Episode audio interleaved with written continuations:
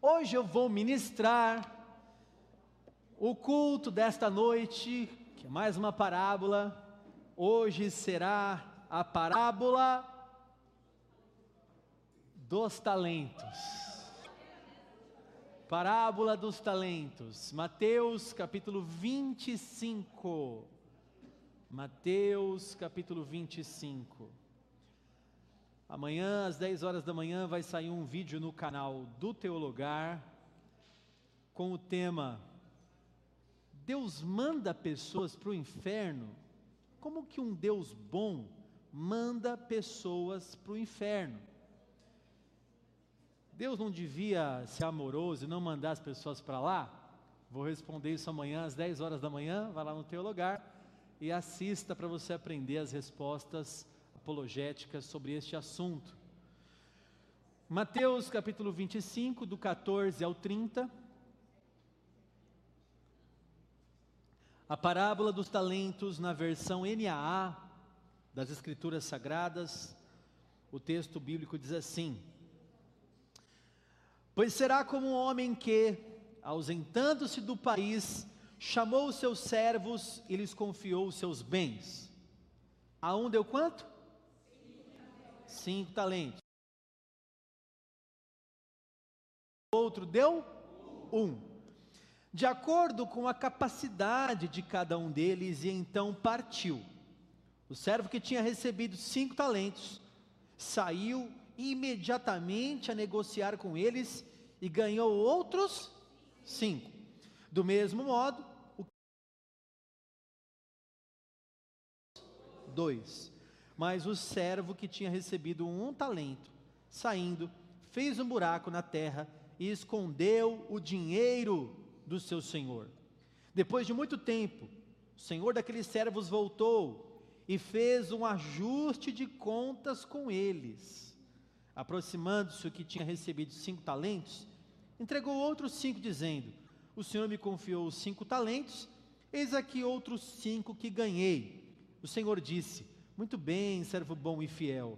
Você foi fiel no pouco, sobre o muito o colocarei venha participar da alegria do seu senhor. E aproximando-se também o que tinha recebido dois talentos, disse: O senhor me confiou dois talentos, eis aqui outros dois que ganhei. Então o senhor disse: Muito bem, servo bom e fiel, você foi fiel no pouco, sobre o muito o colocarei. Venha participar da alegria do seu senhor.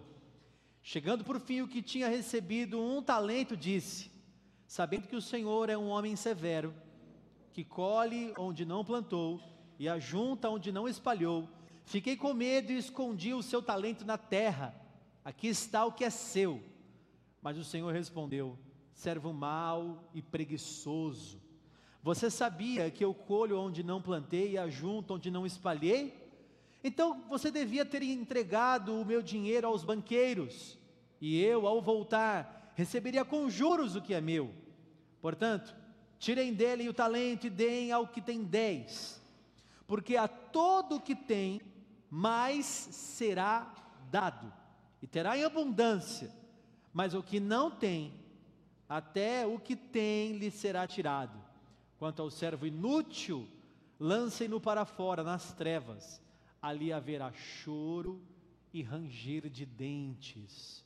Feche os olhos e peça que o Senhor fale com você. Irmão, não adianta você vir aqui não ouvir a voz de Deus. Você vai aprender a palavra, você vai aprender as Escrituras e você vai ser ministrado pelo Espírito Santo. Então peça a Deus isso agora. Senhor, fale conosco nessa noite. Use a minha vida, Pai. A tua igreja se reúne aqui para ouvir a tua palavra e aprender mais do Senhor. Vem sobre nós com a tua unção, Pai caia por terra a distração, a frieza espiritual. Nós abrimos, Pai, os nossos ouvidos para ouvir a tua voz, em nome de Jesus. Amém. Amém? Diga amém bem alto. Amém. Aleluia. Uma boa maneira de você interpretar uma parábola é você identificar na parábola quem são os personagens.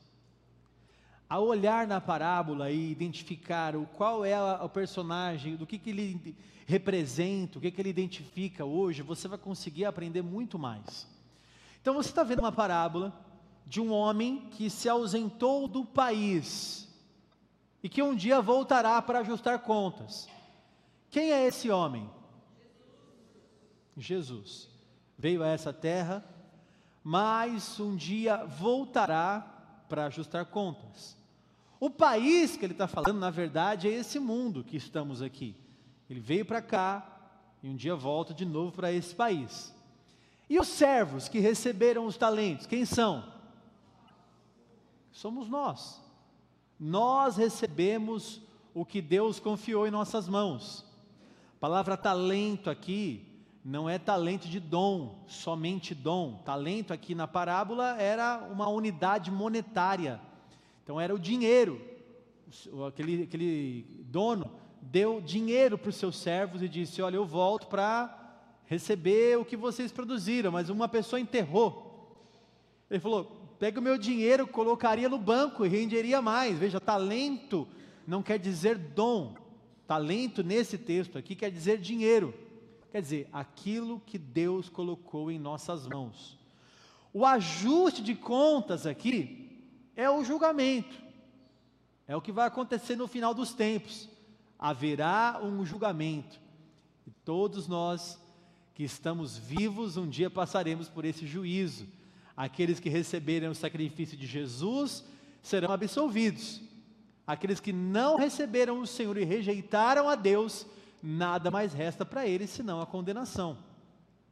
Aqui a alegria do Senhor nesse texto, entre servo bom e fiel, entre na alegria, no gozo do teu Senhor. Esse lugar é o lugar que está preparado para os salvos, para aqueles que vão morar com o Senhor e receberão suas recompensas. Agora, as trevas, que diz aqui no texto, nada mais é do que o inferno, aonde haverá choro e ranger de dentes. Diz um amigo meu, muito comediante, que tem uma fórmula para você escapar do inferno. E aí, qual é a fórmula para escapar do inferno? É só você arrancar todos os dentes e ficar banguelo. Aí, mas por quê? Porque lá haverá ranger de dentes. Então, se você não tiver dentes, então... não, isso é uma heresia. E eu contei só para você prestar atenção mais em mim. Não tem nada a ver. Você só escapa do inferno quando você recebe Jesus como teu Senhor e teu Salvador e se abstém dos pecados que te condenam, que te levam para a perdição. A parábola dos talentos que nós lemos aqui, ela está distribuída num conjunto de parábolas. A parábola anterior, que nós não lemos aqui, mas vocês já foram ministrados, é a parábola das dez virgens.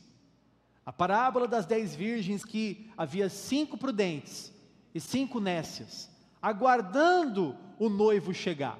Na parábola anterior, o Senhor fala de virgens esperando o noivo. Nesta parábola, o Senhor está apresentando um negócio. O dono que tem um negócio, ele deixou dinheiro na mão dos servos. E esse dono voltará para ajustar contas com aquilo que deu. Na primeira parábola das virgens, é falado sobre vigilância. Na segunda parábola sobre os talentos, é falado como aguardar a volta do Senhor, como devemos agir entre a primeira e a segunda vinda do Senhor Jesus. É o que essa parábola nos ensina. A história das virgens que você já aprendeu exorta a igreja de como a igreja deve vigiar, ficar vigilante e apercebida. A parábola dos talentos vai mostrar e vai conclamar a igreja para trabalhar no reino de Deus enquanto o Senhor não volta. Uma parábola fala sobre vigilância, a outra parábola fala de trabalho. Ambas dizem respeito aos crentes que devem se guardar vigilantes e trabalhar até a volta do Senhor. Nós temos aqui nessas duas parábolas também um contraste de duas pessoas aqui, das virgens nós temos as prudentes e as nécias. Aqui nós temos o servo bom e fiel e o servo inútil. Irmãos, nós temos no nosso meio o joio e o trigo. Vocês já aprenderam essa parábola aqui também. No meio de uma igreja, no meio de um povo, nós temos o joio e o trigo, o servo bom e fiel e o servo inútil, uns que vão para a direita, outros que vão para a esquerda. As ovelhas benditas de meu pai estão está reservado um aprisco maravilhoso. Na casa do meu pai há muitas moradas. De outro lado haverá aqueles que rejeitaram o Senhor. São os destinos eternos aqui totalmente separados. A fidelidade desses servos que produziram mais com os seus talentos redundou em recompensa. Eles foram recompensados, tiveram felicidade e alegria. Agora, a infidelidade dos outros causou sofrimento para eles.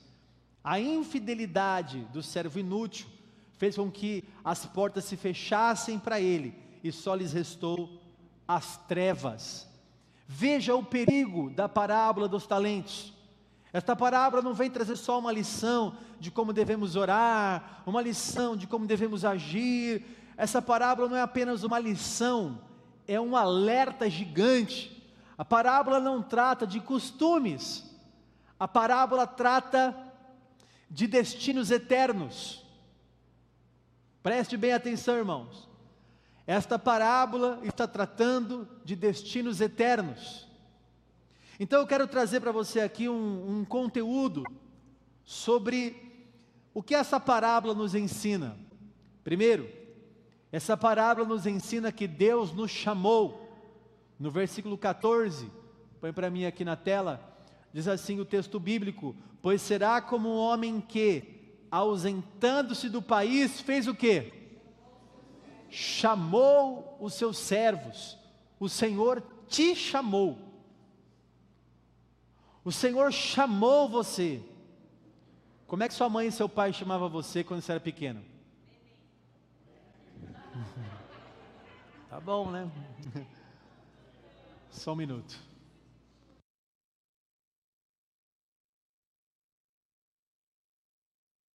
Dani Trino. Cadê a Dani?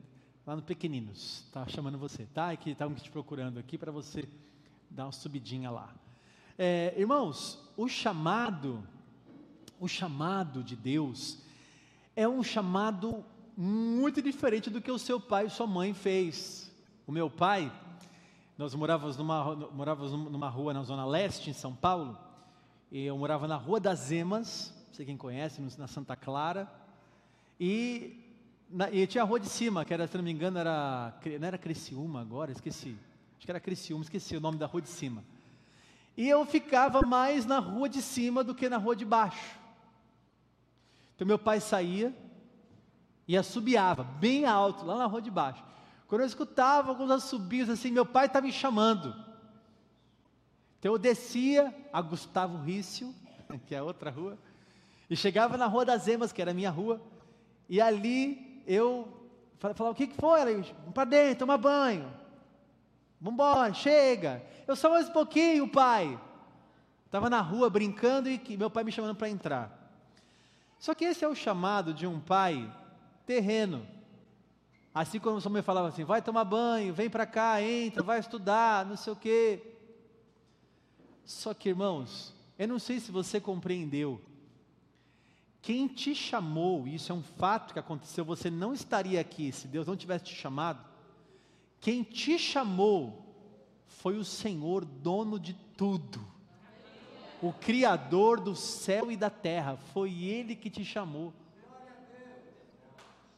A Bíblia diz que ninguém vem ao, vem ao Pai, ninguém vem a Jesus, se o Pai não o trouxer.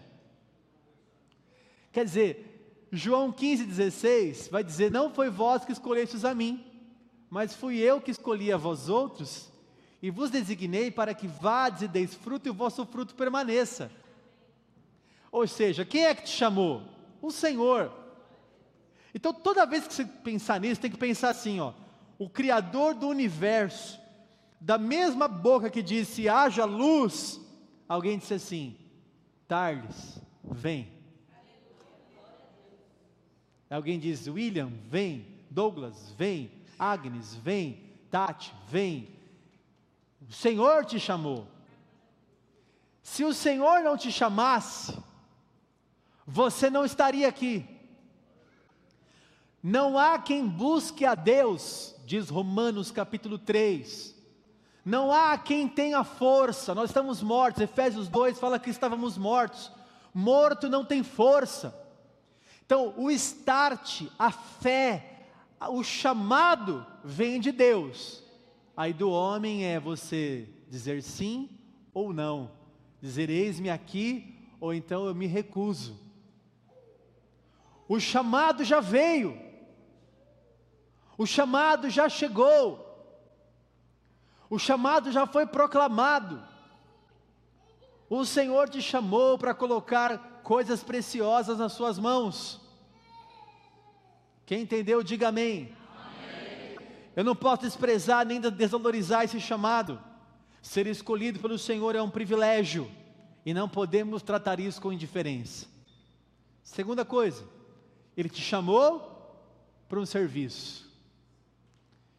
Irmãos, geralmente, algumas pessoas que mudam de igreja e vão para outra, qualquer, qualquer uma delas, até aqui na Cal, a pessoa saiu de outra igreja, talvez você, veio aqui para Cal, sentou e está pensando assim: vou ficar quieto no meu canto, sem fazer nada, não vou trabalhar, vou ficar aqui, ninguém me conhece, agora é hora de eu. Pois é, meu irmão, não existe isso, pelo menos não no ministério saudável e nem nas Escrituras, não existe isso. O Senhor não chama você para nada. Não existe chamado sem propósito. Ninguém chama uma pessoa sem ter um propósito na vida dela. Não existe servo de Deus sem serviço. Então o Senhor chama para dar serviço para você, conforme a capacidade que você tem de realizar para Ele. A um Ele dá cinco, a um Ele dá dois, a um Ele dá um, porque o Senhor sabe que você tem capacidade. O que o Senhor quer te dar é trabalho. E eu vou te dizer uma coisa, já um aviso aqui. Se você não gosta de trabalho, igreja errada. Igreja errada. Eu autorizo você ir para outra. Ah, você quer uma que fica só no domingo de manhã, não tem mais nada. Eu só vou lá. Se, se, tem igrejas assim, são saudáveis, pode ir também. Mas, irmão, aqui tem trabalho, de verdade. Irmão, ah, eu não sei aonde eu trabalho. Fale com o pastor Cauã hoje, acabando o culto, você vai ver o que você vai fazer na festa das nações. Que tem trabalho, tem trabalho, só não trabalha aquele que está com o pé atrás, tá, é só se envolver, vir para cá. Se você chegar, chega aqui à tarde, você vê quanta coisa tem para fazer. Você fala, vou, eu venho nessa igreja quarta-feira, quarta não tem nada. Quarta não tem sala para colocar as pessoas aqui. É sala de reunião ali, reunião não sei o quê, dança, ensaio. E, meu Deus, não tem sala, onde que eu fico? Quero marcar uma reunião de segunda. Você sabia que nós, a Janaína é secretária da igreja? Então, quando alguém quer uma sala, tem que falar com ela e às vezes não tem. Não é verdade? Tem uma sala na terça? Não. Mas o que, que tem na terça-feira na igreja? É que você talvez não viu os bastidores, mas tem tanta coisa na terça-feira aqui que quase não tem sala para a gente poder fazer alguma coisa. O Senhor me chamou para trabalhar, meu irmão. E eu estou aqui para trabalhar. Eu sou jovem ainda, eu ainda tenho 39. Daqui a alguns dias eu vou para o ENTA, aí para o 40. E olha, irmão, corpo de 22. Ale... Cabelo de 60. Mas as minhas cãs, diz as escrituras, né, é o respeito. é, olha, irmãos, nós estamos aqui para trabalhar. Tem gente que fica pensando, não vejo a hora de me aposentar, jubilar. Esses dias eu vi o. ah, eita, aleluia, né? Não, você trabalhou durante a sua vida na, no mundo secular, agora você vai trabalhar para o Senhor, até a sua. Né? Trabalhar para o Senhor, até a não, não, trabalhar até a volta do Senhor. Você nos deu talento. Nada de enterrar talento. É trabalho até a volta do Senhor, né? Tem gente que pensa assim, não, agora eu vou me aposentar. Esses dias eu vi um pastor que se aposentou, mas ele fez muito, né? Não posso nem falar. Ele foi pastor 54 anos da mesma igreja, pastor Rick Warren. Ele foi o pastor da mesma igreja há 54 anos, escreveu Uma Vida com Propósitos, escreveu Juntos Somos Melhores, Uma Igreja com Propósito, escreveu livros best-seller que vendeu no mundo inteiro. 54 anos pastor da mesma igreja, ele se aposentou, ele pode agora, né? Irmãos, mas olha, enquanto Deus me der fôlego, eu quero gastar a minha vida no serviço da obra de Deus. Eu poderia estar roubando, poderia estar matando, eu poderia hoje, hoje tem jogo do São Paulo. Mas eu escolhi serviço da casa do Senhor. Por isso que eu vou pregar hoje até às 11h30. Que é para ninguém ver o jogo. Na mordomia não tem preguiça. No chamado não tem preguiça. A nossa missão muitas vezes será árdua e dolorosa. O chamado para a obra é chamado para quem ama o Senhor mesmo. Porque não é chamado assim, ó, venha, desfrute. Essa pregação é a pregação Nutella. A pregação Nutella é assim, venha, desfrute. O Senhor vai mudar a sua vida no sentido de vai encher a, a, tua garagem de carro, vai te dar uma mansão, vai te dar viagens, chaves de ouro e portas de ouro vão se abrir. Pois é, o chamado da Bíblia é assim: vinde, arrependei-vos dos vossos pecados, trabalhe na obra, bem-aventurados os perseguidos, porque deles é o reino dos céus. É mais ou menos assim: vinde e sofrei. Quem está disposto a servir a Deus a troco de nada, só por aquilo que Ele é, diga amém. amém. Aleluia. É essa igreja que queremos formar. Terceiro, essa parábola nos ensina sobre fidelidade fidelidade. O Senhor confiou os seus bens a nós. É como se Ele pegasse, num ato de confiança, pegasse os recursos que são dele e colocasse nas nossas mãos. Eu confio em você. Tem uma brincadeira que dizem assim: que o Senhor falou: Olha, vou formar uma igreja lá no céu. Né? Ele está planejando, uma brincadeira, não está na Bíblia isso. Ele está planejando, ele fala para os anjos, ele diz assim: Eu vou formar uma igreja. E eu vou dar uma missão para a igreja. A missão será: pregue a palavra, batize em nome do Pai, do Filho e do Espírito Santo, é, e leve até os confins da terra o Evangelho. Aí um anjo, um anjo vira, hoje o Hoje tá, tá pregando o Samuquinha, né? Hoje tá, aleluia. Melhor, minha avó dizia assim: melhor falar para do que falar mexe, né? E minha mãe falava assim: não repara que o seu sai mais terrível. Olha lá. Aí, ó, bateu a cabeça, agora chorou. ah, irmãos, preste bem atenção. Aí um anjo vira e diz assim para o Senhor: Senhor, mas e se eles não fizerem e executarem a missão? Qual é o plano B? Então o Senhor responde: não tem plano B. É esse plano. Não tem plano B. A missão está sobre a igreja. A igreja tem que ser fiel à missão. Confiar os bens em nossas mãos significa fidelidade. Confiar um, os bens do próprio Deus em nossas mãos é sinônimo de temor. Nós temos que ter temor nas nossas vidas. Temor, temor. É como se Ele entregasse as coisas mais preciosas em nossas mãos. É como se Deus olhasse para nós e falasse assim: esse povo é confiável. Colocar cinco talentos nas suas mãos é Deus enxergando em você uma capacidade que talvez você não imaginava que você tinha. Às vezes Deus confia mais em você do que você mesmo. Às vezes eu olho e falo, Senhor, o Senhor, é, o senhor me levantou, o senhor, é, o senhor é doido. Não é possível. O Senhor está me dando essa incumbência, para mim mesmo isso, é. O Senhor está confiando em minhas mãos e dando uma oportunidade eu não posso enterrar esse talento. O Senhor está contando com você. O que o Senhor espera de você é fidelidade com aquilo que Ele colocou nas suas mãos. Ai daqueles que não são fiéis àquilo que Deus entregou. Quarto, essa parábola nos ensina sobre capacitação. Alguns detalhes aqui sobre a distribuição dos talentos, não sei se você percebeu. Primeiro, ninguém ficou sem talento. Ninguém ficou sem talento.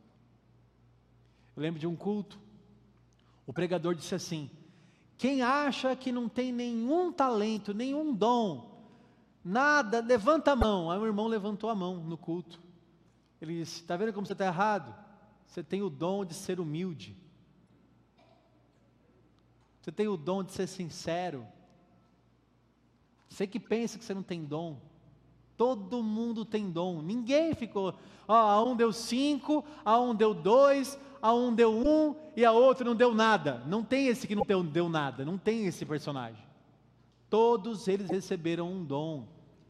Um dom que eu digo, todos eles receberam um talento, receberam um presente que vem de Deus. Sabia que você recebeu alguma coisa que veio de Deus? Sabia que você recebeu alguma coisa que veio de Deus para você na sua mão, colocou na sua mão? Ninguém fica sem talento. Outro, outro detalhe: a distribuição foi feita de acordo com a capacidade de cada um. Tem medidas também, tem pessoas que têm mais capacidade, e é normal, não quer dizer que são melhores. O Senhor sabe da capacidade, Deus nunca te entregará algo em Suas mãos que você não pode realizar. Você pode negligenciar o que Ele colocou nas Suas mãos, mas nunca alegar incapacidade. Se Ele colocou nas suas mãos, é porque você é capaz. Outro detalhe: não houve injustiça aqui. O Senhor sabia o que cada um poderia produzir. Ah, ele deu. Para um ele deu cinco. E por que deu dois aqui? Que injustiça. Ele sabe quem pode produzir mais, quem pode produzir menos. Não é injustiça, é apenas uma capacidade. A expectativa do Senhor, irmãos, é que tenhamos fruto.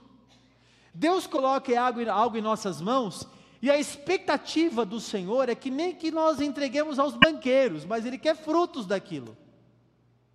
Produzir alguma coisa. Deus quer que você seja uma pessoa frutífera. Deus quer que você seja uma pessoa frutífera. Você que está na, na sua casa me assistindo, o Senhor quer frutos das suas mãos. Ele quer olhar para a figueira, que essa é outra parábola. Ele quer olhar para a figueira e enxergar frutos. E enxergar frutos. Ao nos dar recursos, ao colocar algo em nossas mãos, o Senhor espera que nós produzamos para o reino dEle.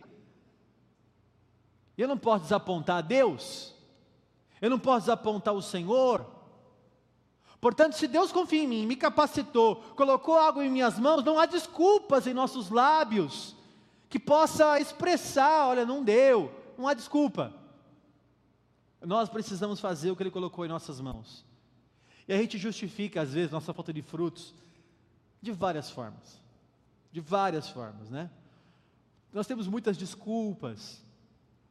Muito, não, porque isso, porque aquilo, minha família, minha casa, meu dinheiro, minha saúde, o dia, o clima, a chuva, o carro, é tanta desculpa que se eu fizer uma lista aqui, irmão, o senhor não quer saber de desculpas. A Bíblia fala que ele efetua em nós tanto o querer quanto o realizar. Ele já preparou todas as coisas, já colocou os talentos em nossas mãos. Vede, olhe que os campos já estão brancos para a ceifa, nos enviou para um trabalho, agora é hora de produzir. Não, mas eu sou novo convertido agora. Vá se capacitando e prepare, se preparando, porque você tem muitos frutos para dar para a obra de Deus. Irmão, você já pensou que você pode ser um líder de pequeno grupo da nossa igreja? Você pode ser um líder de célula. Já pensou que você pode levar a palavra nas casas através desses pequenos grupos? Você já pensou que você pode ser líder, líder de um ministério aqui na igreja, um, de, uma, de uma diaconia, de um ministério específico. Sabia que você pode trabalhar, ainda que você não lidere nada, você pode trabalhar. Sabia que você pode chegar agora, mas daqui a pouco você pode ser um pastor da igreja. De repente o Senhor te escolheu, te chamou, você está dando frutos, está sendo fiel à casa do Senhor. A própria igreja reconhece em você o trabalho, os frutos. A árvore é conhecida pelos frutos. É isso que esta parábola ensina. Mas a parte mais temerosa e mais chocante da parábola é o ajuste de contas. Chega uma hora em que o rei volta para ajustar contas. Para deixar a pessoa lado com muito temor, fala assim para ela: Você vai prestar contas. Fala para ela. Vai. Pode ter certeza.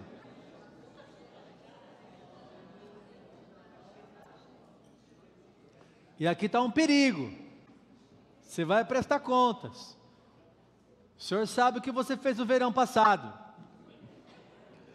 E aqui está o perigo.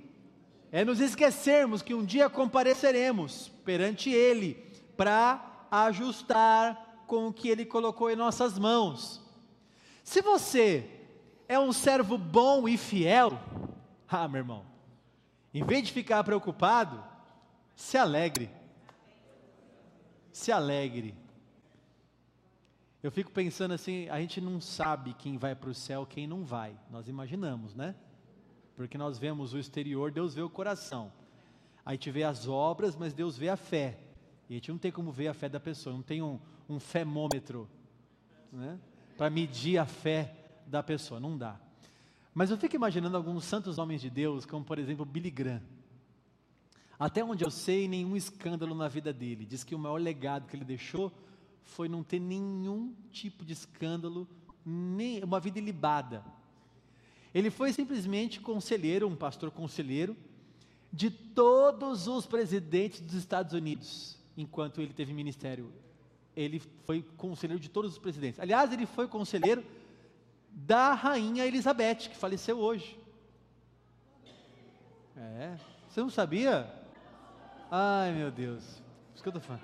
Então a notícia, Rainha Elizabeth, com 96 anos, faleceu hoje. Se você quiser ir para o velório, tem que falar com a família real. Né? É, até não gostava dela, né? Uma, uma querida, assim, parecia muito simpática. Eu, quando fui visitá-la, é, não, não foi visitá-la. Irmãos, preste bem atenção. Ah, tá, me perdi aqui, lembrei. Você que é um servo bom e fiel, não se preocupe. Você é um servo bom e fiel. Se alegre. Eu não tenho que estar preocupado. Eu tenho que me alegrar e aguardar o Senhor voltar. Quando o Senhor voltar, e eu lembrar de eu lembro de pessoas como Billy Graham, por exemplo, agora estou voltando, pra, voltei, voltei, voltei, parei, eu voltei no Billy Graham. Eu fico pensando no Billy Graham, o quanto que ele produziu para o reino de Deus. E de repente os portões celestiais se abrem para o Billy Graham. E aí ele chega lá, qual é a frase que ele vai ouvir? Tem duas frases. Uma frase é assim: Apartai-vos de mim, vós que praticais a iniquidade, não vos conheço. Agora tem a outra. Muito bem, servo bom e fiel, foste fiel no pouco, sobre o muito eu te colocarei, entre no gozo do teu Senhor. Aleluia. Meu Deus, quando, quando eu morrer, e os portões celestiais se abrirem, que frase eu vou ouvir? Então estou trabalhando a minha fé, o meu coração, as minhas obras que representam a minha fé, as obras que revelam a minha fé. Estou trabalhando para o reino de Deus e quando chegar lá, quero ouvir essa frase. Quero que você ouça essa frase muito bem.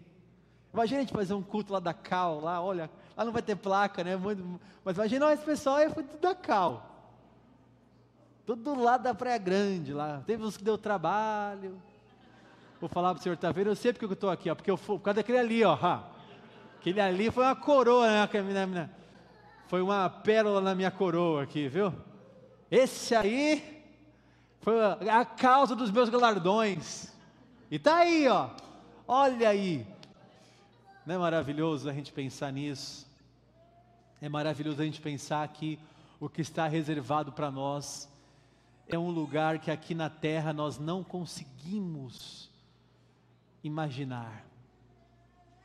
Nós não conseguimos pensar um lugar reservado desde a fundação do mundo. Meu irmão, vale a pena ser fiel. Vale a pena, querido. O mundo vai olhar para a gente, vai achar que a gente é bitolado, crente, careta, está perdendo a sua vida aí nessa igreja, podia estar tá curtindo. Você não entendeu nada, meu irmão. Olha, vale a pena ser fiel. Vale a pena trabalhar por Senhor, vale a pena passar por tribulação, por ser perseguido, vale a pena, vale a pena.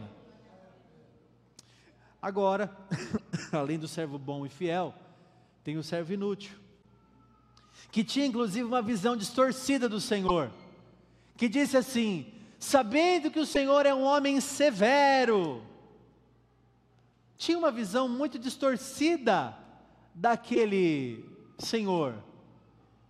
Uma visão muito distorcida de quem realmente é o próprio Deus. Sabia que eu sabia que o Senhor planta onde o Senhor não colhe. Sei que o Senhor é, é, é mal, malvado. Uma visão completamente distorcida. O servo mau e negligente aqui nutriu um pensamento errado acerca do Senhor, considerou ele um, um severo, um injusto. O interessante, irmãos, é que ele, ele não amava o seu Senhor, ao contrário, ele tinha medo dele. É triste quando um cristão, ele é motivado por medo e não por uma fé amorosa. É triste ver quando uma pessoa pega o um envelope para entregar as suas ofertas pega o envelope, por que você está dando envelope? É porque se eu não der, se eu não der, o devorador vai acabar com a minha vida.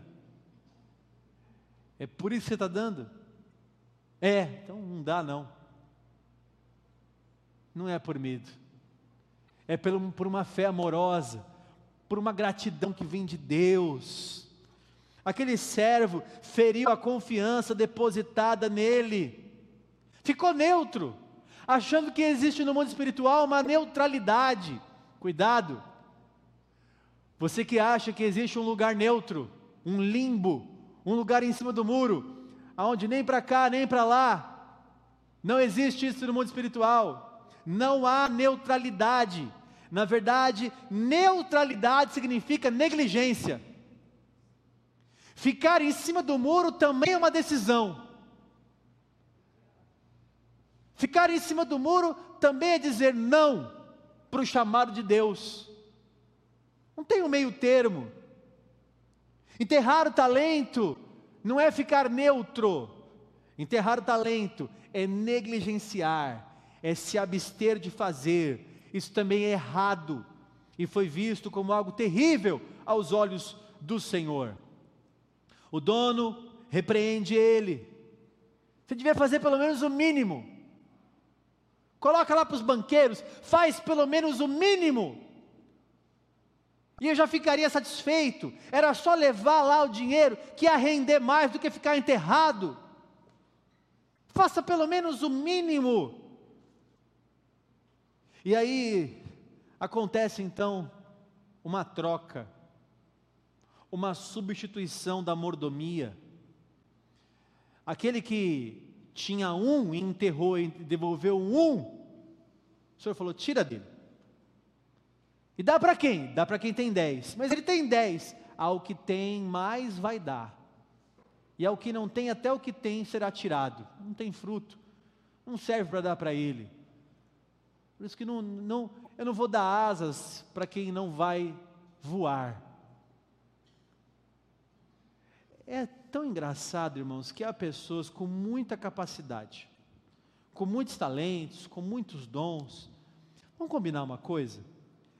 Se você não for usar, vamos pedir para Deus tirar? Você não vai usar mesmo? Você não vai usar. Para que, que você tem se você não usa? Vamos tirar, pedir para Deus tirar de você e dar para quem vai usar. Olha aí. Ah, não, ele é o meu dom de estimação. Por que você não usa? Por que, que você não faz? Não, bispo, as desculpas, né? Talento eu tenho, o problema está na igreja, o problema está no pastor, o problema está na, na, nos irmãos que não presta, essa cambada. É geralmente assim, né? Eu sou o melhor, mas nesta igreja eu não consigo, eu estou tão superior que nesta igreja eu não. oh, meu irmão, está difícil assim. A obra nunca ficará sem cuidados. Se você não fizer, Deus vai colocar na mão de outro que vai fazer. Se você não reinar, o espinheiro vai reinar no teu lugar. Não vai ficar sem. Pode ter certeza. O Senhor, eu já preguei isso para vocês. O Senhor é Deus que substitui, viu? Deus substituiu Saul por Davi. Saul era rei, Deus falou: não quero mais você, quero, quero agora põe Davi no lugar. O Senhor substituiu Hofni e Finéias por Samuel. Hofni e Finéias são, eles são infiéis, pecadores. Esses eu não quero mais, morrer. Agora levanta Samuel chama Samuel, ele chama Samuel. Não, não, mas eu, eu sou um apóstolo. Deus substituiu Judas, o traidor. Não ficou com onze, ficou com doze. A igreja colocou outro no lugar, Matias. A cadeira do colegiado apostólico continua com doze. Mas e Judas? Judas foi substituído. A cadeira não ficará vazia. Não vai. Ah, e se eu não pregar? E essa igreja sem mim, o que será? O que será que Deus vai levantar outro que vai fazer melhor do que você, irmão? Então, a, o privilégio de servir a Deus e o chamado tem que bater forte no nosso coração. Cuidado com aqueles que desprezam. Não seja aquele que despreza o que Deus colocou nas suas mãos, porque não vai faltar pessoas para ocupar o teu lugar. Não vai faltar pessoas. Aquele que enterrou, só resta para ele choro e ranger de dentes. Irmãos, ao ouvir esta parábola, eu encerro aqui. Essa parábola, ela é o combustível necessário para você se mover em direção à missão. Enquanto a parábola das dez virgens fala para você ficar vigilante, santo, aguardando o Senhor, esta parábola fala para você: mão na obra, trabalhe, é assim que você aguarda o noivo chegar. Trabalhe, nós não devemos ficar inúteis, devemos abandonar a inutilidade devemos abolir o sepultamento dos talentos. A expectativa divina é que produzamos frutos. Irmão, essa igreja vai ter mais de mil membros. Você pode acreditar nisso, irmão. Essa igreja vai ter mais de mil membros aqui na Pré Grande. Você vai ter que trabalhar alguma coisa. Hoje nós temos, sei lá, 18, 19 pequenos grupos. Daqui a pouco teremos 40. Hoje nós temos, sei lá, uns 30 ministérios. Daqui a pouco teremos 60. Domingo, irmão, eu, eu, eu falei de surfistas aqui, o irmão falou assim: e o ministério do surf? Vai acontecer, alguém vai ter que surfar aí para Cristo. Amém? E ensinar lá nas águas a palavra. Não é verdade? A coração não. Não é verdade, irmãos? Tem muita coisa para fazer. Você imagina, hoje nós temos quatro salas de crianças, mas teremos dez. Quantos professores teremos? Quantas pessoas para poder receber, auxiliar e tudo mais. Que eu fico, olha, irmão, se eu falar aqui, eu vou ficar até meia noite falando das coisas que eu sonho para as coisas da, de Deus. Hoje nós, nós, não temos nosso ônibus ainda, mas vamos ter um ônibus, uma chácara, um sítio. Vai ter que ter o motorista do ônibus, o mecânico do ônibus. Vai ter que ter o caseiro do sítio, vai ter que, vai, que vai limpar o jardineiro do sítio. A igreja é nova, a igreja tem 11 anos. Tem 11 tem muita coisa para fazer. E terreno, a gente comprou só dois. A gente vai comprar muitos, aí vai do lado de cá, do lado de lá, ainda de trás. Vai ser um complexo ali. Vai ser o, o campus da Cal. É,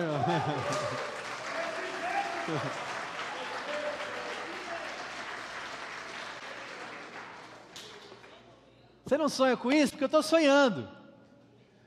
Daqui a alguns anos, o teu filho vai estudar na escola da Cal. É, meu irmão. Não, mas vocês vão ter filhos ainda, eu profetizo.